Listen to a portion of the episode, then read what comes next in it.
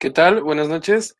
Este, bienvenidas, bienvenidos, bienvenidas a esta primera transmisión de Politique, donde pues, la intención es poder platicar con ustedes de algunos temas que están ocurriendo en la actualidad, eh, temas de política, temas sociales, y hoy vamos a estar analizando las elecciones de Estados Unidos.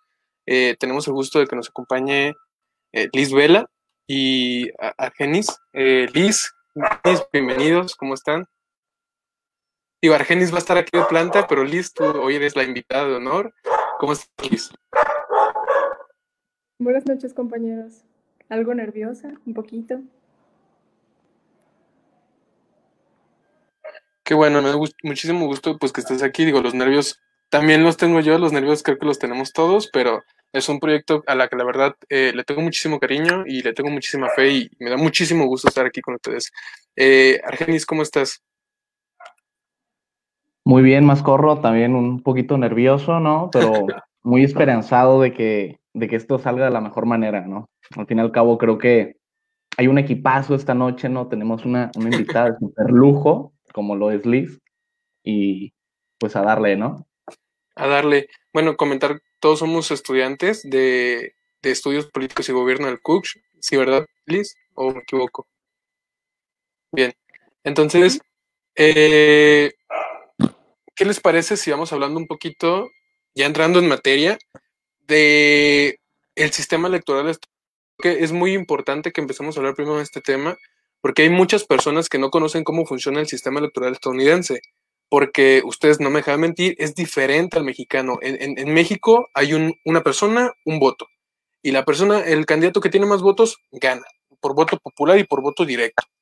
Pero en Estados Unidos es distinto en Estados Unidos existe una, figura llamada colegio electoral que eh, está integrada por 538 electores y esos electores se distribuyen en los diferentes estados de la, de la Unión Americana dependiendo del número de senadores y representantes que como California que abonan 55 electores y hay estados más pequeños como Alaska, que, que bueno, solo tres, ¿no? Eh, es distinto al sistema mexicano porque allá el candidato que gana el estado se lleva todos los delegados. Por ejemplo, Biden ganó California, que es el estado que más eh, delegados pone, más eh, electores, por decirlo de alguna manera, y se lleva los 55 enteros, Trump gana Texas y se lleva a los 38 electores enteras. Este, ¿Qué opinan de este sistema? ¿Les parece que, es, democrático para empezar? ¿Les parece que realmente Estados Unidos es una democracia? El hecho de que no existe un voto, el hecho de que hace cuatro años perdió la candidata que había tenido más votos, que era Hillary Clinton, contra Trump.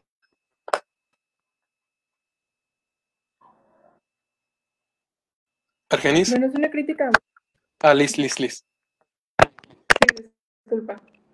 Solo quería decir que es una crítica muy común al sistema electoral estadounidense y muy recurrente que, el voto no representa al voto popular por esta característica de ser indirecto. Por ejemplo, en el caso de Hillary Clinton, como acabas de mencionar, Hillary salió con una diferencia de 3 millones, me parece, de votos en comparación con Trump y aún así tenemos a este personaje que fue quien ingresó a la Casa Blanca. Entonces, pues a mí me parece que es como una crítica más, pues más recurrente y más común y como más concreta en este asunto. Genis, este, completamente de acuerdo. Creo que, que, el sistema está pensado para que las mayorías no elijan. El sistema está pensado para que al final y al cabo sean eh, las élites, los grupos de poder, los que terminen, o los que terminen eligiendo a, los a los presidentes, porque por ejemplo, eh, tú no votas por un, por un voto, por un delegado tal cual. Tú delegas tu voto y, tú tienes que tener la confianza en que ese elector va a votar por quien tú elegiste. Pero se han dado los casos que los electores votan por otras personas, ¿no? Que votan por otros candidatos y están documentados. Simplemente en la elección pasada, creo, si no me equivoco, es Oregon, hubo personas que votaron por un tal candidato Owen, que de alguna manera pudo haber significado o no la victoria de, Hillary, que no, ¿verdad? Porque fue muy aplastante la de Trump, pero pudo haberlo sido. por ejemplo, en una elección tan cerrada como esta, el hecho de que un elector ignore su mandato y vote por alguien más puede significar completamente la pérdida de, toda la legitimidad del sistema. ¿Qué opinas eh, al respecto, Argenis? Sí, la cuestión creo yo es, es, es interesantísimo observar, ¿no? Que un país que se jacta ¿no? de tratar de llevar la democracia al mundo, sigue utilizando un sistema electoral que se, eh, que se ideó por allá del, del, siglo XVIII, ¿no? finales del siglo XVIII. Es, es, muy interesante porque incluso hay ciertos casos particulares de estados ¿no? en donde no se otorgan absolutamente todos los votos electorales, como lo son Nebraska y Maine, ¿no? Es decir, en donde se distribuyen la cantidad de votos electorales eh, conforme a, la proporción de votos, ¿no? Sin embargo, vuelvo a lo mismo, se han hecho una diversidad de críticas, ¿no? Algunos incluso lo consideran un sistema racista, ¿no? Que ya son críticas mayores, ya son críticas este, muy, muy fuertes, pero al mismo tiempo muy interesantes, ¿no? E incluso... Y, esta crítica nace, por si alguien no lo sabe, de que... A ver, Argenis, ¿nos podrías cómo explicar? ¿Cómo?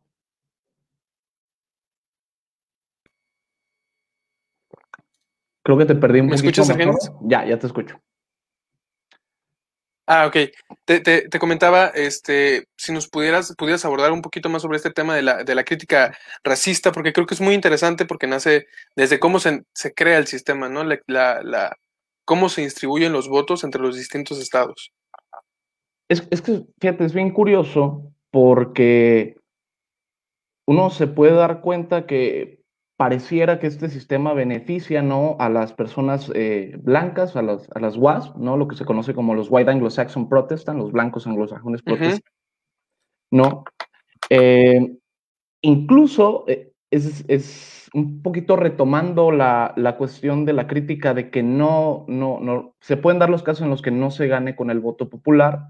También sucedió en, en el 2000, ¿no? También sucedió, sucedió en el 2000 con Bush, ¿no? Y ya parece algo recurrente de las elecciones de Estados Unidos, es decir, en aproximadamente 20 años parece ser, ¿no? Que ya se ha dado en dos ocasiones, ¿no? Entonces, yo creo que sí se debería de, de analizar. Obviamente es una cuestión muy compleja, ¿no? Yo, yo, creo que tenemos que entender que modificar cualquier cuestión de la, eh, de la constitución estadounidense es sumamente difícil es sumamente complejo, ¿no? Sí, sí, porque no se trata de una constitución eh, positivista o positiva como, como el derecho positivo, pues aquí en la mexicana se trata más de una declaración de valores, una declaración de, de, de qué, qué vamos a abanderar. Como estadounidenses, nosotros qué abanderamos. Entonces, no hay como tal una ley que diga en la constitución, propiamente dicho, así se tienen que llevar a cabo las elecciones. Liz, ¿Crees que es sostenible este sistema donde en los últimos 10 años o los últimos 15 años ha perdido el más votado?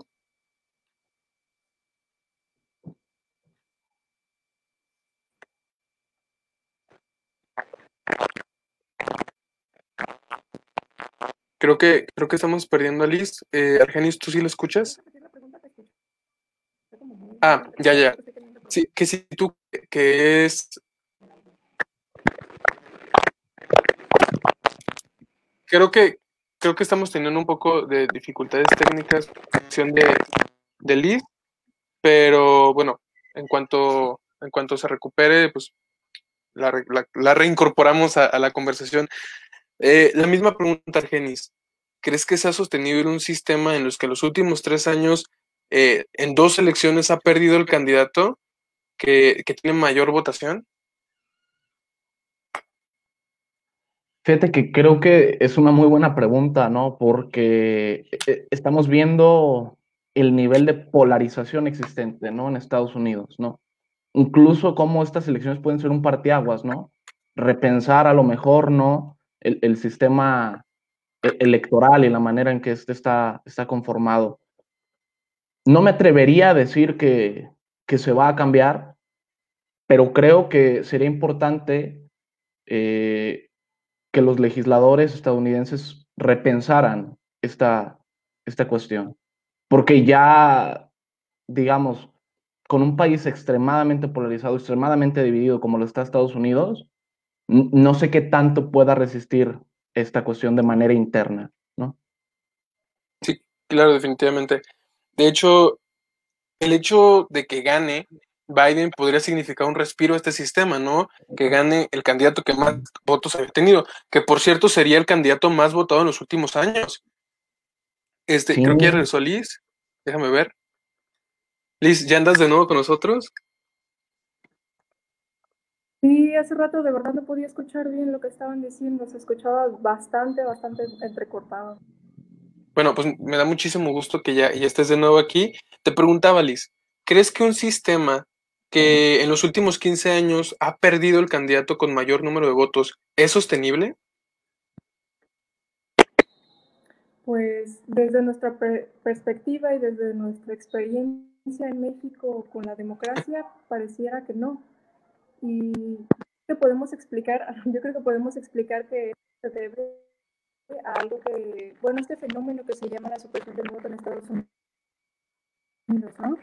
Es gracias a un fallo de la Corte en Washington, D.C., eh, pues se promulgó su puente y se dice que es para evitar los fraudes electorales, pero lo que estaba diciendo eh, Meyer dice que, que, en realidad ha servido para, para evitar. Liz, otra vez te estamos perdiendo, te estamos perdiendo de nuevo. Creo que estás teniendo un poquito de dificultades con el tema de, conectividad, no se te escucha bien. Este, igual, digo, aquí y aquí estaremos para, para pues cuando puedas eh, recuperarlo y, digo, seguimos con la charla.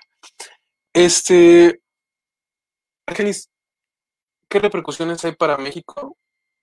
Sigan a Trump. ¿Crees, que esta relación que ha existido como muy de manita sudada con, con, con, con AMLO, AMLO mandándole cartas diciéndole que son muy parecidos, ¿Crees que sigue igual? ¿Crees que, ¿Crees que le conviene a México que gane Donald Trump? Mira, yo, yo creo que México tiene, tenemos que entender algo, eh, las y los mexicanos, ¿no?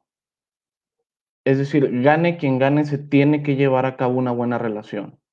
Es decir, yo incluso llegué a escuchar, aparte de la oposición al actual gobierno, ¿no? Que veían como un problema que ganase Biden porque decían, bueno, oye, es que Andrés parece que incitó al voto por, por Trump, ¿no? Incluso el día de ayer, eh, en una entrevista que hacía este Carlos Loret de Mola a, a una a una a una gente cercana a Biden, le, preguntaban, le decía de manera literal, oye, eh, ¿Tú crees que López Obrador votó por Trump? ¿Cómo lo ven a, López Obrador en, el seno del Partido Demócrata? Y, esta mujer comentaba que no, o sea, que no, es decir, incluso se alababa, ¿no? La manera en que probablemente Andrés había podido llevar la relación con un personaje tan sui generis, tan particular, ¿no? Como, como lo es Trump. Entonces, yo creo que hay que entender eso, es decir, México y Estados Unidos actualmente están muy, muy conectados, ¿no? Es decir, desde, desde cuestión económica, refiriéndonos específicamente al TEMEC, ¿no? E incluso la cantidad de, de residentes estadounidenses que son de origen mexicano o que al menos sus padres o abuelos fueron mexicanos, ¿no? Y, entonces yo creo que gane quien gane, la relación de, México con Estados Unidos tiene que ser buena, ¿no? esta cuestión de que se comience a implementar de nuevo la doctrina Estrada me da mucho gusto, ¿no? Esta cuestión de no intervenir en países ajenos para que no intervengan en el tuyo. Eh, entonces, yo creo, desde mi muy particular punto de vista, que gane quien gane, se tratará de llevar una buena relación, ¿no? Incluso, a ver, para quienes decían que a lo mejor podría ser un problema que ganase Biden, bueno, para quienes no lo saben, Obrador apoyó la campaña de Obama en el 2008. Y el actual secretario de Relaciones Exteriores, Marcelo Ebrard, apoyó la campaña de Hillary. Incluso lo comentábamos, ¿no? En el detrás de cámaras, ¿no? De que cuando tú decías que se había ido exiliado a, a Estados Unidos, bueno, apoyó abiertamente la campaña de Hillary. E incluso eso no tuvo repercusiones para que se llevase una buena relación con, con Estados Unidos, con Trump, ¿no? Entonces, eso es, esa es mi opinión. Liz, ya, ya estás de vuelta, ahora sí, esperemos que ya de manera permanente. ¿Qué implicaciones tiene no solo para México, también para Trump el ganar? ¿Por qué, por qué esta aferración al poder?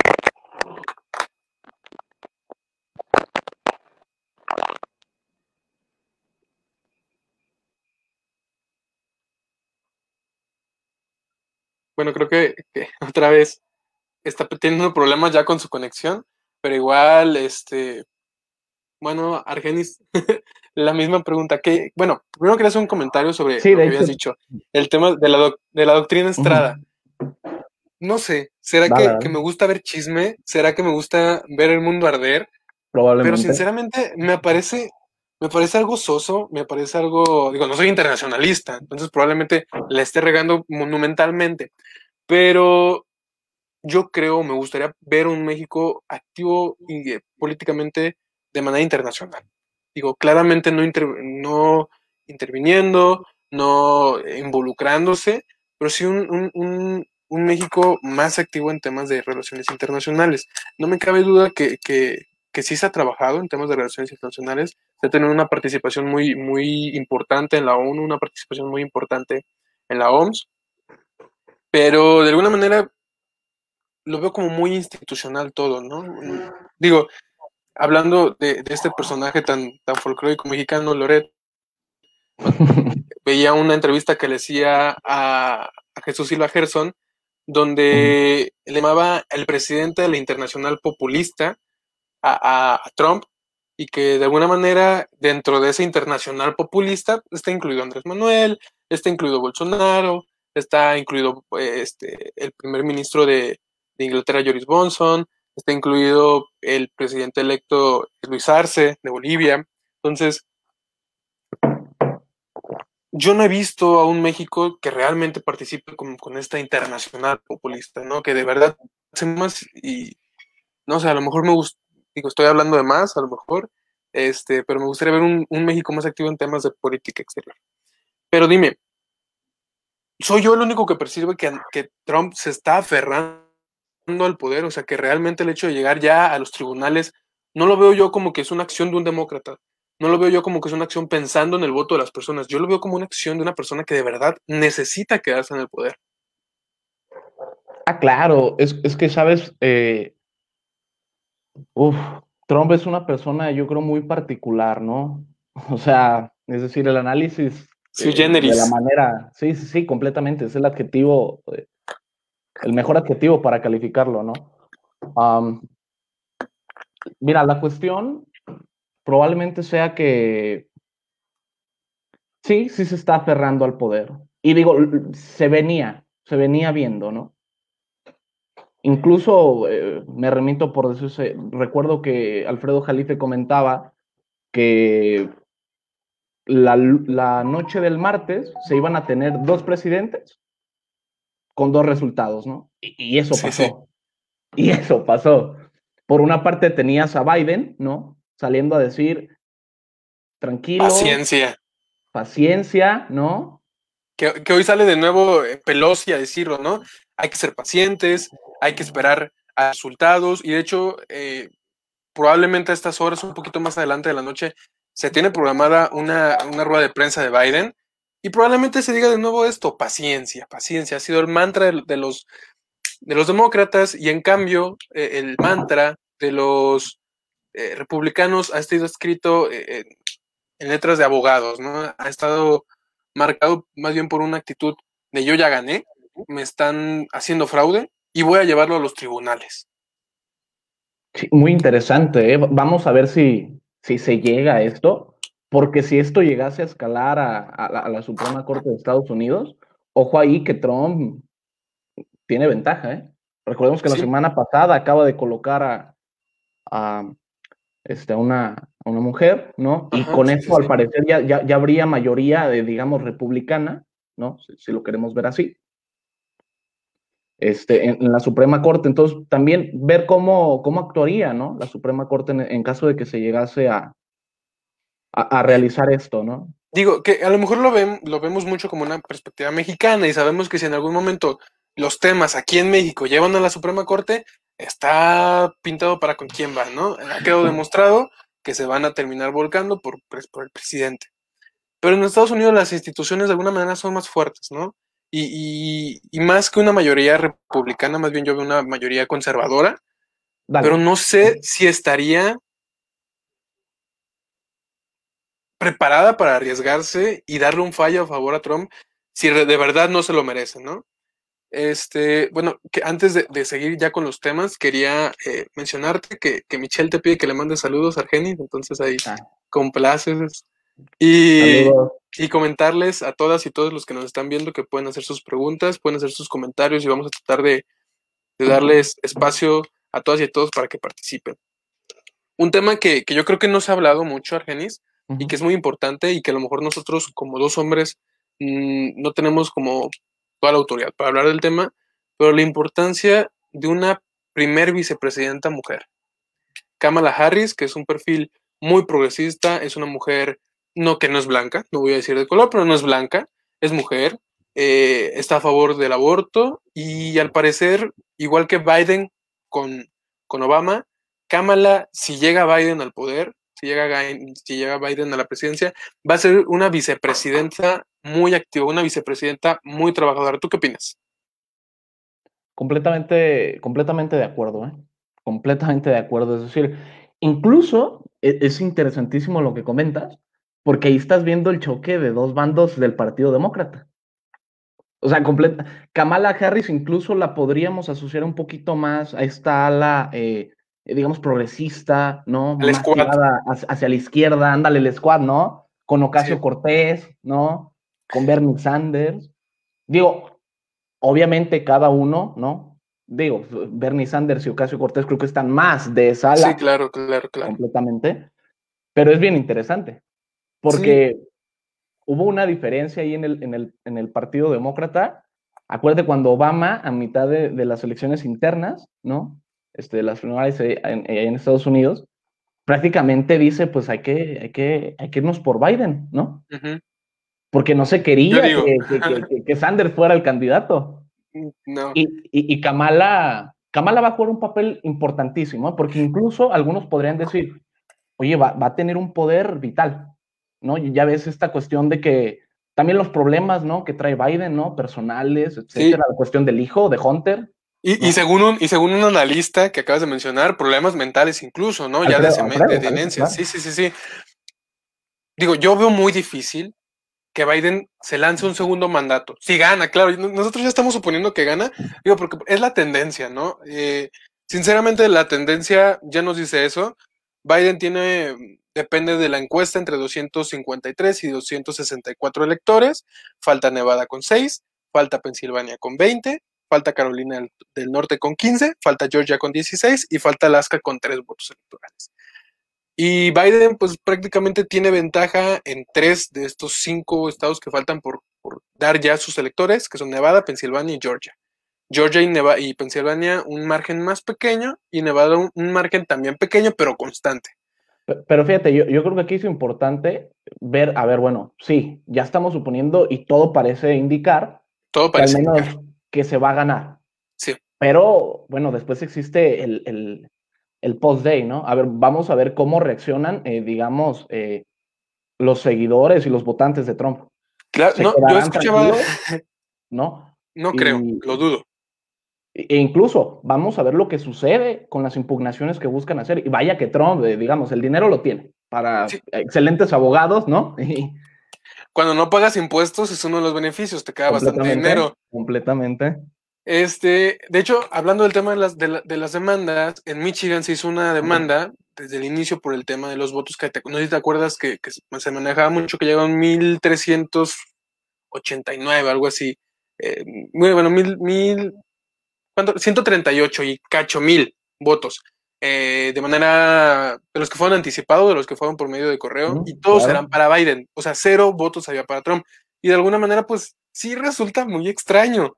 Digo, si te pones a estudiar que claramente Trump dijo a sus votantes no voten por correo y que Biden dijo sí, sí voten y generalmente los demócratas son los que votan por correo, pues es posible, pero no deja de ser muy extraño que haya cero votos. Y, y claramente no estoy diciendo que sea un fraude, digo, ya lo estoy leyendo como México y si eso pasa en México, sabemos que estamos hablando de, de- de una gatada. Pero pues Estados Unidos es distinto. Digo, no, no estoy diciendo que no exista fraude allá, porque claramente ha existido, existen Claro. mañas, Claro. pero es distinto. Son más finos. Sí, sí, sí, sí, no, e- es una maña más pulida, ¿no? Exacto. Trabajada. Ma- tienen 200 años de, de ser demócratas. Más bien de, de vivir en una democracia, se aprende a hacer mañas y a hacer mañas limpias. De, de todas maneras, lo, lo que dices es muy importante porque sí, sí es raro. Es decir, a ver, it's kind of weird, ¿no? Que, que, todos sean, ¿no? Es que sí, sí, sí. o sea, es rarísimo porque dices, oye, ni una o dos personas dijeron, bueno, pues voy a votar. Qué yo raro, ¿no? sinceramente sí lo creo real, ¿eh? O sea, yo sinceramente persona con la que he hablado, persona con la que me he dicho, en mi vida votaría por Trump, pero bueno, al fin y al cabo, Estados Unidos es muy diverso. Hablando de esta demanda, esta demanda se hizo, eh, creo que el, el- el mismo 3, si no es que el 4 de noviembre, y hoy ya está rechazada. Entonces, esta puede ser una constante. Una cosa es que se presenten demandas y otra cosa es que se acepten, porque realmente no hay sustento jurídico, al parecer, para que para que se arme un, un tema legal. ¿O tú qué opinas? ¿Hay sustento legal para armar un, un debate acerca de la poca legitimidad o ilegalidad ya de los votos, como habla el presidente de una nueva forma, ¿no? De hay que contar los votos legales y los votos ilegales, Mira, hay yo, que hay no contarlos. yo creo que hay que entender esto, ¿no? Es decir, eh, las instituciones estadounidenses sí son más finas, la manera en que se llevan a cabo las cosas son un poquito más, más pulidas, pero bueno, es decir, obviamente la mayoría de la opinión pública te diría, oye, pues no, no hay voto, no, no, hay fraude, perdón, ¿cómo crees que va a haber fraude en Estados Unidos? Sí, claro. No, no, no, porque tú sabes, ¿no? Que la gente a veces piensa que, que, que todas las instituciones de Estados Unidos son perfectas y no es así. Claro que hay irregularidades, claro que ocurren cosas. La cuestión es, es eso que preguntas. No sé. Realmente no me atrevería a afirmar que podrían haber datos que apoyen este, las... ¿Crees que los demócratas hicieron fraude? No, no, no sé. ¿eh? No, no, no me atrevería a, a decirlo. No, no. atrévete, atrévete. No, no, no, no, no, no. no. atrévete. Sí, sí. Yo no creo que esté viendo Trump ni Biden, está indirecto, ¿verdad? No, Entonces- deja de eso. Realmente lo, lo que piensen tanto Trump y Biden de mí, o sea, me da igual, ¿no? O sea, yo, yo creo que, ay, ¿no? Aquí la cuestión es que te digo, uno lo analiza desde acá. Uno lo analiza por medio de lo que lee, en diferentes De medios, su ¿no? contexto. Claro. Y, y al fin y al cabo, uno lo está analizando por medio de la lectura. Porque Sí. es decir, yo, yo no estuve allá en la votación, yo no vi cómo se llevó a cabo, yo no viví o, o- o pasé por el proceso. Esa es la cuestión. Además, Uno- algo uno curioso. hacer- Sí, sí, perdón, perdón, termina. Un- uno puede hacer el análisis en base a lo que te digo, a lo que lee en diferentes medios. Claro, ¿no? Tratarás de leer a los, a los diferentes medios con sus diferentes posturas ideológicas, que hay Claro. una gran variedad, ¿no? Para tratar de hacer un juicio lo más, eh, eh, digamos, lo más sintético posible. Pero al fin y al cabo, quienes la vivieron fueron los, los, los ciudadanos y las ciudadanas estadounidenses. Entonces, No, y además, o sea, es que Estados Unidos es, es un, para mí, pues, que no, no, no soy familiarizado con el, con el sistema, es un desorden. Cada estado tiene sus propias reglas. O sea. Georgia tiene que tener menos de un punto, eh, de un, menos de un punto cinco para un reconteo. Y Wisconsin, en, a su dif- en diferencia, tiene que tener un punto porcentual. Entonces, cada, cada, cada uno de los, de los estados tiene sus, propios, sus propias reglas y es muy difícil tratar de entender todas las reglas porque no dejan de ser muchos estados con reglas a veces que parecen muy distintas. Por ejemplo, el tema de que no en todos los estados se llevan todos los, los delegados.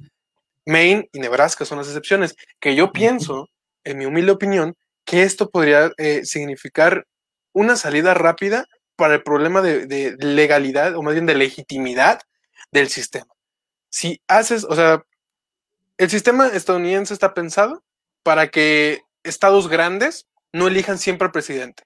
Porque si no, entre California y Nueva York, siempre se va a estar eh, eligiendo cuál va a ser el presidente. Entonces, si tienes estos dos, este sistema que, nivelar eso, pues pon que los, los eh, votos electorales sean de manera proporcional. Entonces, a lo mejor en, California, Biden en lugar de llevarse 55, se lleva 44 y los otros 11 se llevaban Trump.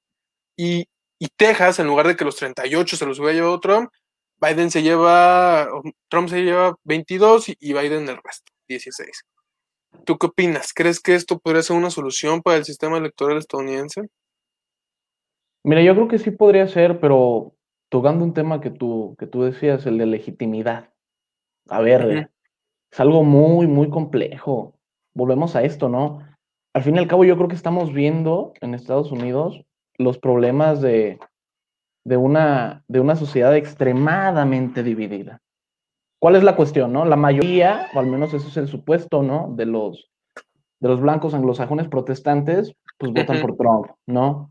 La primera minoría, que son los latinos, pero ojo, que la mayoría de los latinos son mexicanos, y claro que hay diferencias. Claro, sí, sí, sí. No, no, no, completamente. Desde la cuestión religiosa. No, y, y, del contexto político del que vienen. No es el mismo contexto político del que viene un mexicano, del que viene un américo cubano. El Américo cubano viene del miedo del socialismo. Que no me voy a poner a discutir si está bien o si está mal. El tema es que ellos viven con temor. Y por ejemplo, si Bernie Sanders hubiera sido el candidato, California, eh, Florida no hubiera estado en disputa. O sea, hubiera sido aplastante la victoria de, de Donald Trump en Florida, porque el miedo de un Estados Unidos socialista hubiera sido más real. Argenis. Claro, de, de hecho, de, de, hecho, ese discurso es el que pega muchísimo en Florida y principalmente en los electores y las electoras cubanas. Sí. Sí, sí, sí, sí. Argenis, tenemos una pregunta de Ángel. Dice, ¿por qué señala Trump que hay fraude? ¿Hay pruebas? ¿Tiene algún sustento? Este, bueno, como ya lo habíamos dicho, digo, no somos juristas y, y mucho menos yo en lo particular, pues no sé si Argenis tú seas jurista. No, no. Este, pero según los juristas, a los que yo he escuchado, no hay argumentos aún suficientes para hablar de un fraude. Es más, la OEA hoy decía, no hay argumentos para que ninguno de los dos candidatos esté hablando de un fraude. Que tampoco le hago mucho caso a la OEA, ¿verdad? Porque hace, hace un año de decía que había fraude en, en, Bolivia y pues mira, al final la democracia demostró que pues fraude, fraude, al, no tanto. A lo mejor una inconstitucionalidad, pero fraude no. Entonces, yo, yo no me atrevería a decir que hay un fraude y creo que lo hace más por un tema mediático, por un tema de estrategia. Probablemente él ya se ve perdido y estadísticamente los candidatos que se ven perdidos son los que dicen que hay fraude. Entonces, si ya se va, no le queda más que consolidar el movimiento del trumpismo, porque el Trump se queda. El, ah, claro. Donald Trump sacó del closet a todas las personas que de alguna manera comulgan con el trumpismo porque Donald Trump no deja de tener la cantidad de votos que tiene, o sea, tiene una cantidad de votos abrumadora, creo que son 68 millones de votos, 68 millones de estadounidenses que de verdad comulgan, parcialmente comulgan, con Donald Trump. Entonces, tu tarea como líder político es consolidar ese movimiento. Y ese movimiento, pregúntale a Andrés Manuel, se consolida cuando tienes un discurso de fraude electoral.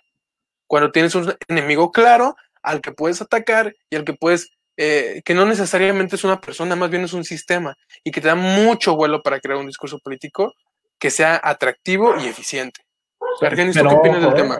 Hay que hacer una diferencia, ¿eh? es decir, yo, yo, sí creo que es muy diferente el voto por voto ¿no? que proponía Andrés en el 2006, con una diferencia extremadamente mínima, ¿no? Con muchas, muchas irregularidades, a ¿Sí? lo que está sucediendo en Estados Unidos. No, y el factor más importante, aquí el que está denunciando fraude es el presidente. Claro, claro. Trump claro. no nomás es candidato, es presidente. Y tiene una responsabilidad con la institución, con lo que el presidente de aquí en México llama el, el ¿cómo se llama? El, el porte presidencial, ¿cómo le llama? Cuando, cuando, no quiero opinar de ciertos temas porque si no, la investidura ah, la presidencial. Investidura, investidura, Exactamente. Pero, pero, a ver, es que, es que Trump, Trump no conoce eso de investidura, bien. ¿eh? Trump nunca se la llevó bien con el Deep State. Hay que, hay no, que ni con la investidura. También, ¿sí? sí, claro. Es decir, el Deep State, esta cuestión del Estado profundo, ¿no? La, la gran burocracia estadounidense, ¿no? Las grandes y, y cantidades de agencias este, estadounidenses pues realmente no tenían la mejor relación con Trump. Es decir, el, el statu quo estadounidense no estaba con Trump. No, había sido constantemente crítico a este, a este estado, ¿no? Bueno, ¿tú, ¿tú crees que hay alguna señal de fraude o, por qué crees que hace Trump esto? Mira, yo sí lo veo también, eh, a lo mejor de manera un poquito más metafórica, ¿no? Se podría decir, bueno, es que está haciendo patadas de ahogado, ¿no? Está queriendo tratar de sacar algo, pero ya lo veremos. Eh, vuelvo a lo mismo, es decir, obviamente Trump sabe que tiene que el, el, tratar de aferrarse lo más que pueda a la presidencia, por un sinfín de cuestiones, por un sinfín de cuestiones. Pero ya de que ahí tenga o no tenga pruebas. No, definitivamente. Todo, todo, todo parece indicar que no. Todo parece mm. indicar que no. A, pero... a, la luz de lo que hoy tenemos, de la información Ajá. que hoy dispone Politique, no hay. No se puede hablar de un, de un, de un fraude. Pero hablando de esto de aferrarse del poder, no me dejarás mentir, ya habíamos hablado con Liz antes de entrar a la conferencia y por eso le, le, hacemos la pregunta, ¿no? ¿Tú por qué crees que se ha aferrado Donald Trump al poder? Bueno, hay bastantes cargos en su contra claro. y el poder le da esa impunidad que no le puede dar nada más. Yo me acuerdo que hace un tiempo, no, no recuerdo quién escuchaba, eh, el decir que si Trump pierde, va a indultar a su familia, va a renunciar a la presidencia y va a hacer que el vicepresidente lo indulte a él, que en, en, en ese caso va a ser el presidente en funciones, que es Mike Pence. ¿Por qué? Porque es la única manera de realmente zafarse de todos los problemas legales en los que está metido. Pero bueno, esa creo que yo, yo creo que es la razón por la que se aferra al poder. Eh, no sé si opines igual o parecido o completamente en desacuerdo, Argenis. Sí, no, o sea, yo creo que sí, sí hay una, sí hay una cuestión de que, como tú lo mencionas, de los cargos, ¿no? La manera en que ha llevado a cabo su administración y otras cosas que han salido. Es decir, él entiende que tiene que sí o sí buscar permanecer en el poder. Volvemos a lo mismo. Ahorita podemos decir una infinidad de cosas, pero probablemente en diciembre, mediados de diciembre, ya sabremos qué es lo que pasa, ¿no? Y obviamente yo, yo, yo quisiera pensar que en caso de que no haya, de, de que no haya pruebas, como todo parece indicar, pues bueno, llegaría Biden a la presidencia, ¿no? Y ya veremos incluso el cambio, ¿no? Cómo se lleva la transición entre una presidencia y otra. Eh, escuchaba que Georgia tiene hasta el 21 de febrero para dar sus resultados, entonces pronosticaban una noche larga y puede que sea hasta un mes largo. Entonces, bueno, Josué nos hace una pregunta. Eh, ¿Qué pasará a nivel social en Estados Unidos después de los decretos de, de, de, que decreten oficialmente un ganador? Creo que tú, admirador oh. o más bien conocedor del tema, por el tema de Alfredo Jalife, quisieras responder esta pregunta, Argenis. No, completamente. A ver, bien interesante. ¿Qué vaya a pasar? No se sabe. Es decir, incluso no citando a, Alfredo, él comenta que Estados Unidos está al borde de, de, una, de una guerra civil, ¿no? A lo mejor ya es irnos a un caso extremo, pero creo que lo que se está viviendo probablemente nos dé señales de la gran polarización, de la gran división existente en, en Estados Unidos. E, es decir, ¿cómo nos explicamos que meses antes de la elección se vendan casi 20 millones de armas? Oye, oye, eso es de preocupar. Y es alarmante, definitivamente. Completamente. Porque al fin y al cabo, quienes votan por Trump, votan por ese tipo de ideas de, de, de, decir, oye, yo quiero portar armas. Que no todos.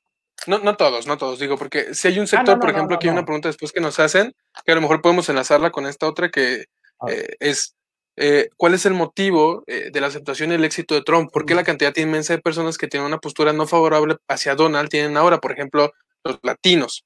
Saludos también para ti, Mayer. Este, bueno, creo que yo, yo creo que es más por el tema económico, digo. Si, si no hubiera existido la pandemia, que fue el principal discurso que llevó Biden, hoy no estaríamos hablando de esto. Hoy estaríamos hablando de la victoria de Donald Trump. Porque no estoy diciendo que sea su mérito. Yo pienso que más bien es algo progresivo, eh, le dio continuidad a ciertas políticas, por ejemplo, la que se hicieron de recuperación después de la crisis del 2008, de, durante el gobierno de Barack Obama, que de alguna manera significaban menos desempleo, que significaban estabilidad económica, que significaban, no sé, eh, un tipo de seguridad que ciertos latinos o que ciertos grupos de, de, latinos en Estados Unidos sí se beneficiaban. Digo, claramente no les beneficiaban a los centroamericanos y ni a los mexicanos, pero sí a los venezolanos, sí a los cubanos, sí a los que de alguna manera tenían eh, capacidad de trabajar y que no eran indocumentados. Claro, claro, es que, mira, un ejemplo, yo creo que eh, el éxito de Trump se puede explicar de diferentes maneras. Primero, probablemente que la mayoría eh, de estas, de los WASP, ¿no? Se sienten desplazados por estas minorías, como lo son los latinos, como lo son este, los afroamericanos, ¿no? Por, por decir algunas. Que ni tan minorías. Por ejemplo, en Arizona alcanzan el 43%. Ah, no, y que incluso, eh, demográficamente, se espera que en los próximos años, eh, por, poner un ejemplo, los latinos, principalmente mexicanos, sean la, sean a lo mejor incluso esta mayoría, ¿eh? vamos a ver cómo se, va dando. Quizá. Ya desplazaron a los afrodescendientes, o sea, los afrodescendientes ya no son la primera mayoría en Estados Unidos, ya son los latinos. Sí, sí, primera minoría. sí, eh, Son, creo que representan el 13% en general de Estados Unidos. Entonces, sí es un, es un sector importante, sí es un sector al que se le puede llegar de distintas formas. Digo, los demócratas llegan por un discurso y los republicanos llegan por otro. Los demócratas llegan por el discurso de libertad, por el discurso de, de, de derechos, y los republicanos han llegado en los últimos años por un tema económico. E incluso fíjate en estos cuatro, en estos cuatro estados que son como que, hay una gran cantidad de latinos. Tienes a California, tienes a Arizona, tienes a Texas y tienes a Florida, ¿no? Sí. Pero volvemos a lo mismo, ahí se ve la diferencia, ¿no? Es decir, por, mientras que en California es casi casi un feudo demócrata, ¿no? Dirían algunos, ¿no? Sí, sí, sí. sí. En, Arizona sorprendió que, que, ganara o que esté a punto de ganar Biden. En, Texas, bueno, ahí se por Trump. Ajá.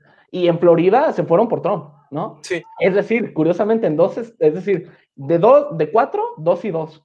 Pero creo que Texas, los latinos sí votaron. Digo, habría que revisar los votos, pero creo que en Texas los latinos sí votaron por, por Biden. Y Texas se gana por los guas.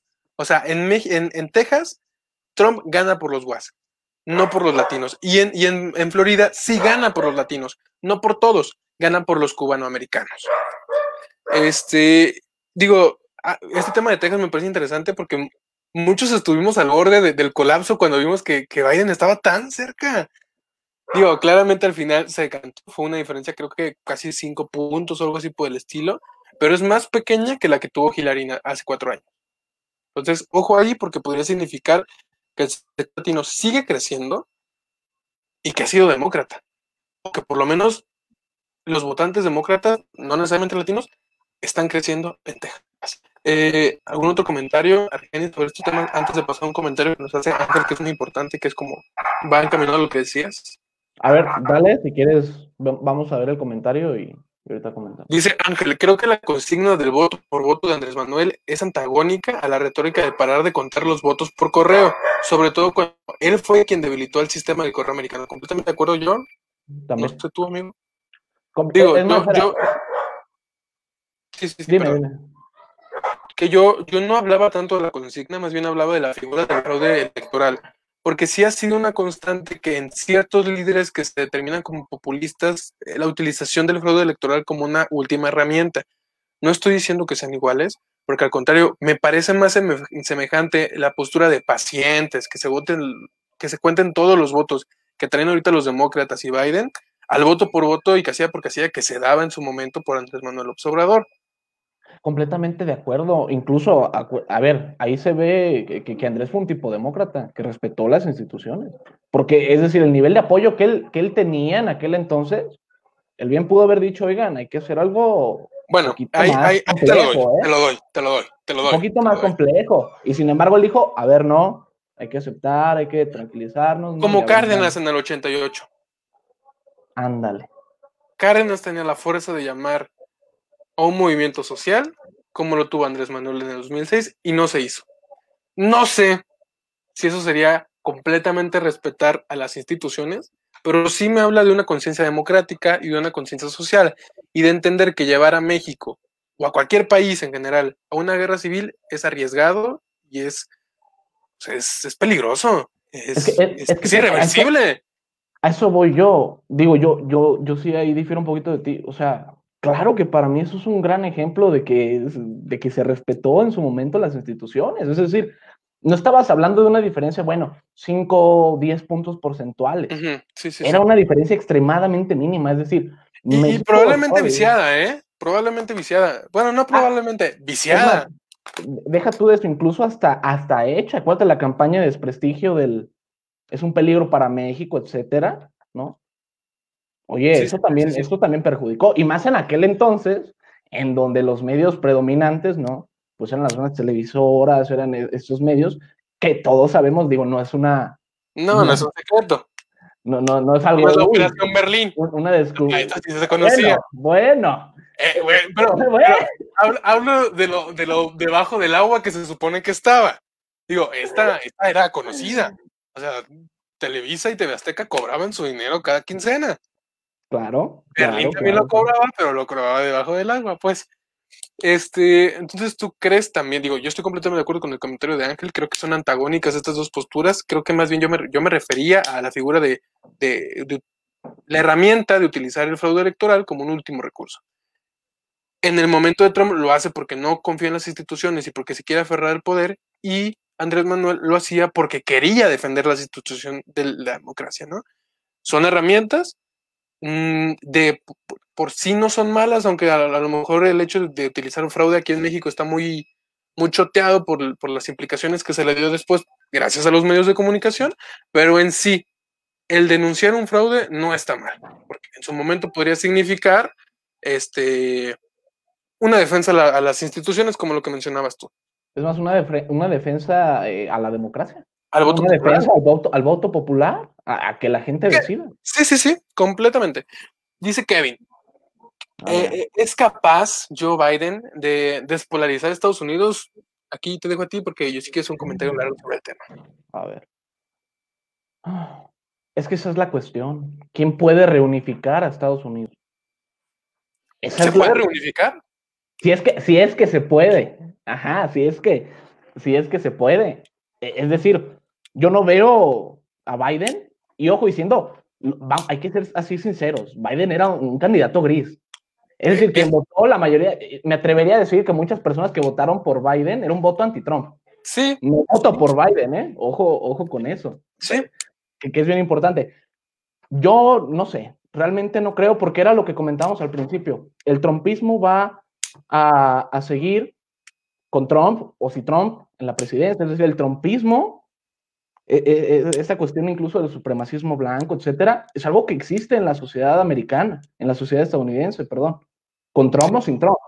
Entonces, yo no creo, no creo que, que, Joe Biden sea capaz de despolarizar a Estados Unidos, desde mi muy humilde punto de vista. Yo tampoco. creo. creo. que hay, hay una protobalcanización, como diría el señor Jalife, y ahí van a pensar que le estamos haciendo promoción. Este, no, no, pero es muy buena. Les, prometemos que sí nos informamos más. O sea, que no nos, no, yo por lo menos yo no me vicio. Este, pero sí es interesante el análisis. Sí hay una protobalcanización, o sea, yo sí creo que hay una, una polarización muy grande y muy marcada. Y creo que Biden no lo puede hacer porque él mismo se, se asumió como un, candidato de transición. Él se asumía y lo decía, yo soy un candidato de transición. ¿De transición a qué?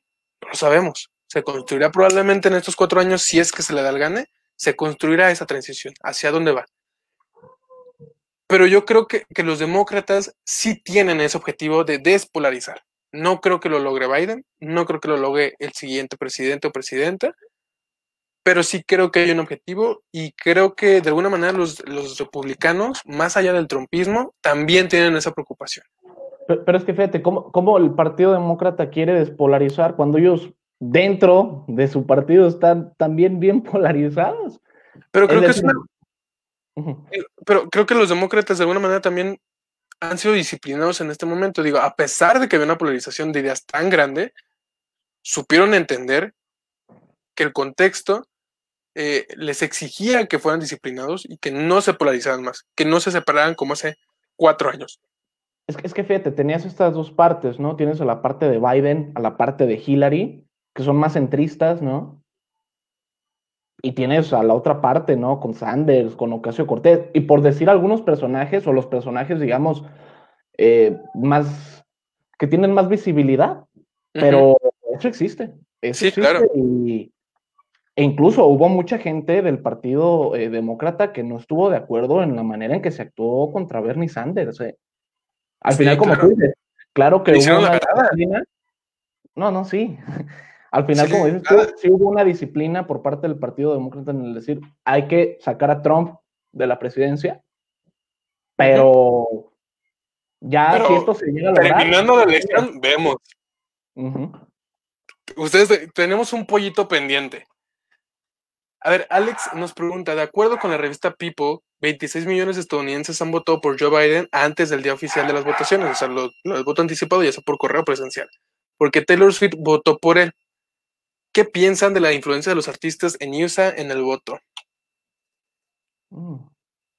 Yo creo que, que no es algo nuevo. Digo, generalmente los artistas sí han demostrado y apoyado a los diferentes candidatos en sus diferentes momentos.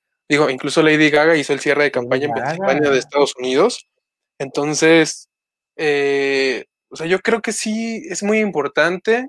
No creo que sea más importante a partir de esta elección.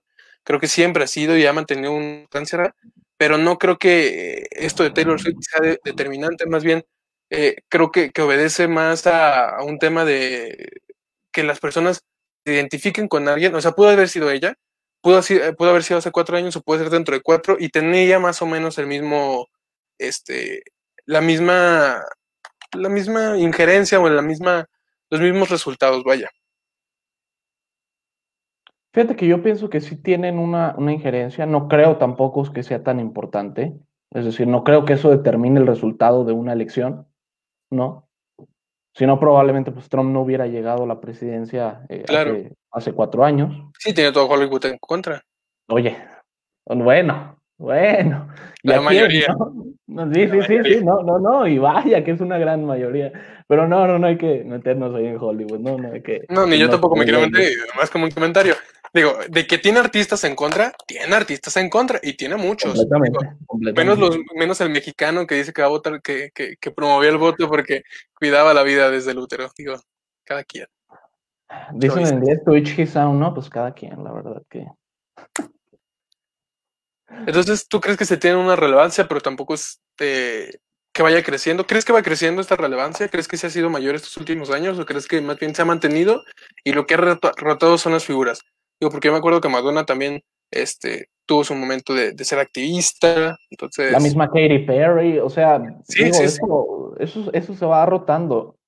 Te digo, no creo que sea determinante, eso influye, a lo mejor a un cierto grupo, ¿no? De votantes, pero, pero así decir, bueno, eso determina que gane Biden, no, no, no. No, tampoco creo.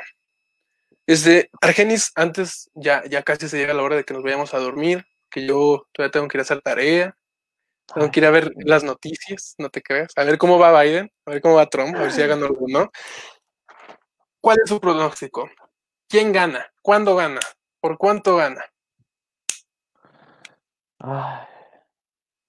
Mira, yo, yo, es decir, a ver, el colegio electoral yo creo que lo va a ganar Biden. Probablemente ahí, ahí no me, no, no hay tanta duda de mi parte. ¿Cuál es la cuestión?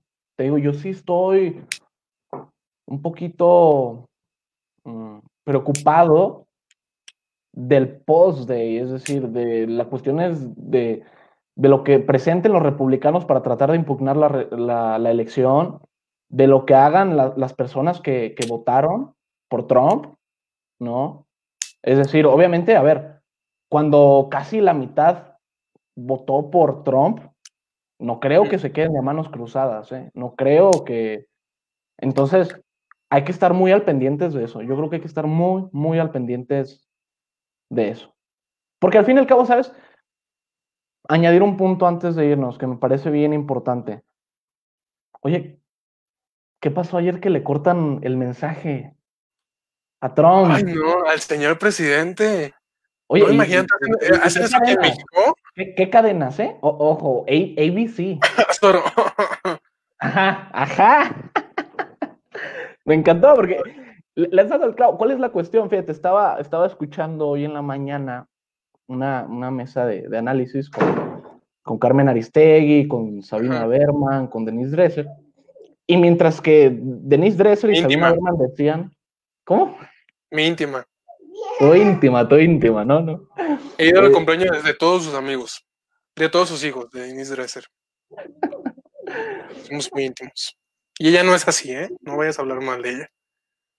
No, no, no, no. No te creas, dale, dale, dale. ¿Cómo crees que, voy a hablar mal de de, No, pero la cuestión es que Sabina y, Denise Dresser decían, oye, ¿sabes qué? Pues es que sí, sí estuvo bien, ¿no? Avalaban que, se hubiera hecho eso. Y Carmen decía, oye, a ver, ¿qué les pasa? Carmen decía, yo, yo lo veo de la siguiente manera. Carmen decía, oye, pues mejor que dejen que se dé el mensaje, ¿no? Es decir, que dejen a la población que escuche lo que está diciendo él y después estas cadenas televisivas digan, ah, bueno, eso, eso fue lo que dijo el presidente. Pero nosotros aquí, con estos datos, con esta información que tenemos, decimos que no es así, que estaba mintiendo. Pero no le cortes la cadena. De, oye, porque literalmente le, dieron cortón. No todas, no todas. No, bueno, e las que controlan, ya sabes quién. ¿eh? A mí sabes que me sorprendió Fox. Fox a mí también, no. Porque, Fox era pro-Trump. No, y, que Fox es de los primeros que le da Arizona a Biden. ¿Qué pasó ahí? Se pelearon. No le pagó la tanda, yo creo. No, no, no, no, está, está bien complejo, ¿eh? porque sí se adelantaron mucho. No, no me pareció. No tanto, no, tanto, ¿eh? Bueno, pero a ver, oye, con tantos votos por contar y ya le estás dando un estado, no sé. Pero bueno, lo que quería llegar con esto de, de la censura que, que, existió. Es que, oye, esto ayuda incluso al discurso de fraude de Trump. Sí, es decir, definitivamente. No, no entiendo cuál era la intención de, de, las cadenas al hacer eso, porque lo único que haces es decir, apoyar la discursiva de Trump de hubo fraude y ve, incluso me están censurando. sí. Oye. No, y, y, por eso fue censura Twitter ayer, digo, trend ah, en Twitter. Incluso Twitter también censuró a Trump. Y Facebook ya ves que, o sea, también juegan y mucho las redes sociales, ¿eh? Sí, pero a ver, entiendo, no me quiero alargar yo tampoco, voy a dar rápido el pronóstico, yo creo que gana este Biden y creo que incluso holgadamente el colegio, no holgadamente los votos en cada estado, sino que ya en el colegio, ya con los votos gana a lo mejor en 217, digo 278, incluso 290 electores. Pero en el tema ya como dices tú, posterior probablemente va a haber mucho litigio, pero definitivamente yo creo que ya es irreversible la tendencia. Y con el tema de la comunicación, eh, estoy completamente de acuerdo contigo, digo, no lo había visto de esa manera, no había visto la charla que había tenido Karen Aristegui con estas dos hermosas mujeres, pero, este, tienes razón, tienes razón, hay que dejar que las personas al final este, elijan, pero no hay que ser lo suficientemente ingenuos para pensar que todas las personas tienen acceso a los medios de comunicación para verificar lo que está diciendo el presidente. No hay que ser ingenuos para pensar que todas las personas somos críticos al presidente y que todas vamos a cuestionar lo que dice. Hay personas que realmente siguen a pie de la letra lo que dice una figura pública y que eso puede desencaminar en un problema social. Solamente quiero hacer ese comentario antes de despedirnos. Argenis, ¿algo más que tengas que decir antes de irnos? Porque tiempo aquí en Facebook vale oro. Bueno, pues mira, simplemente yo, llego a mi conclusión en el sentido, estamos viendo un Estados Unidos muy polarizado, muy, muy dividido. Vamos a ver qué pasa. A mí más que nada me preocupa la cuestión de, eh, eh, te digo, de cómo, de cómo se vaya, es decir, la cuestión de las manifestaciones, no, las protestas, ¿no? Y en qué sentido se puedan dar estas.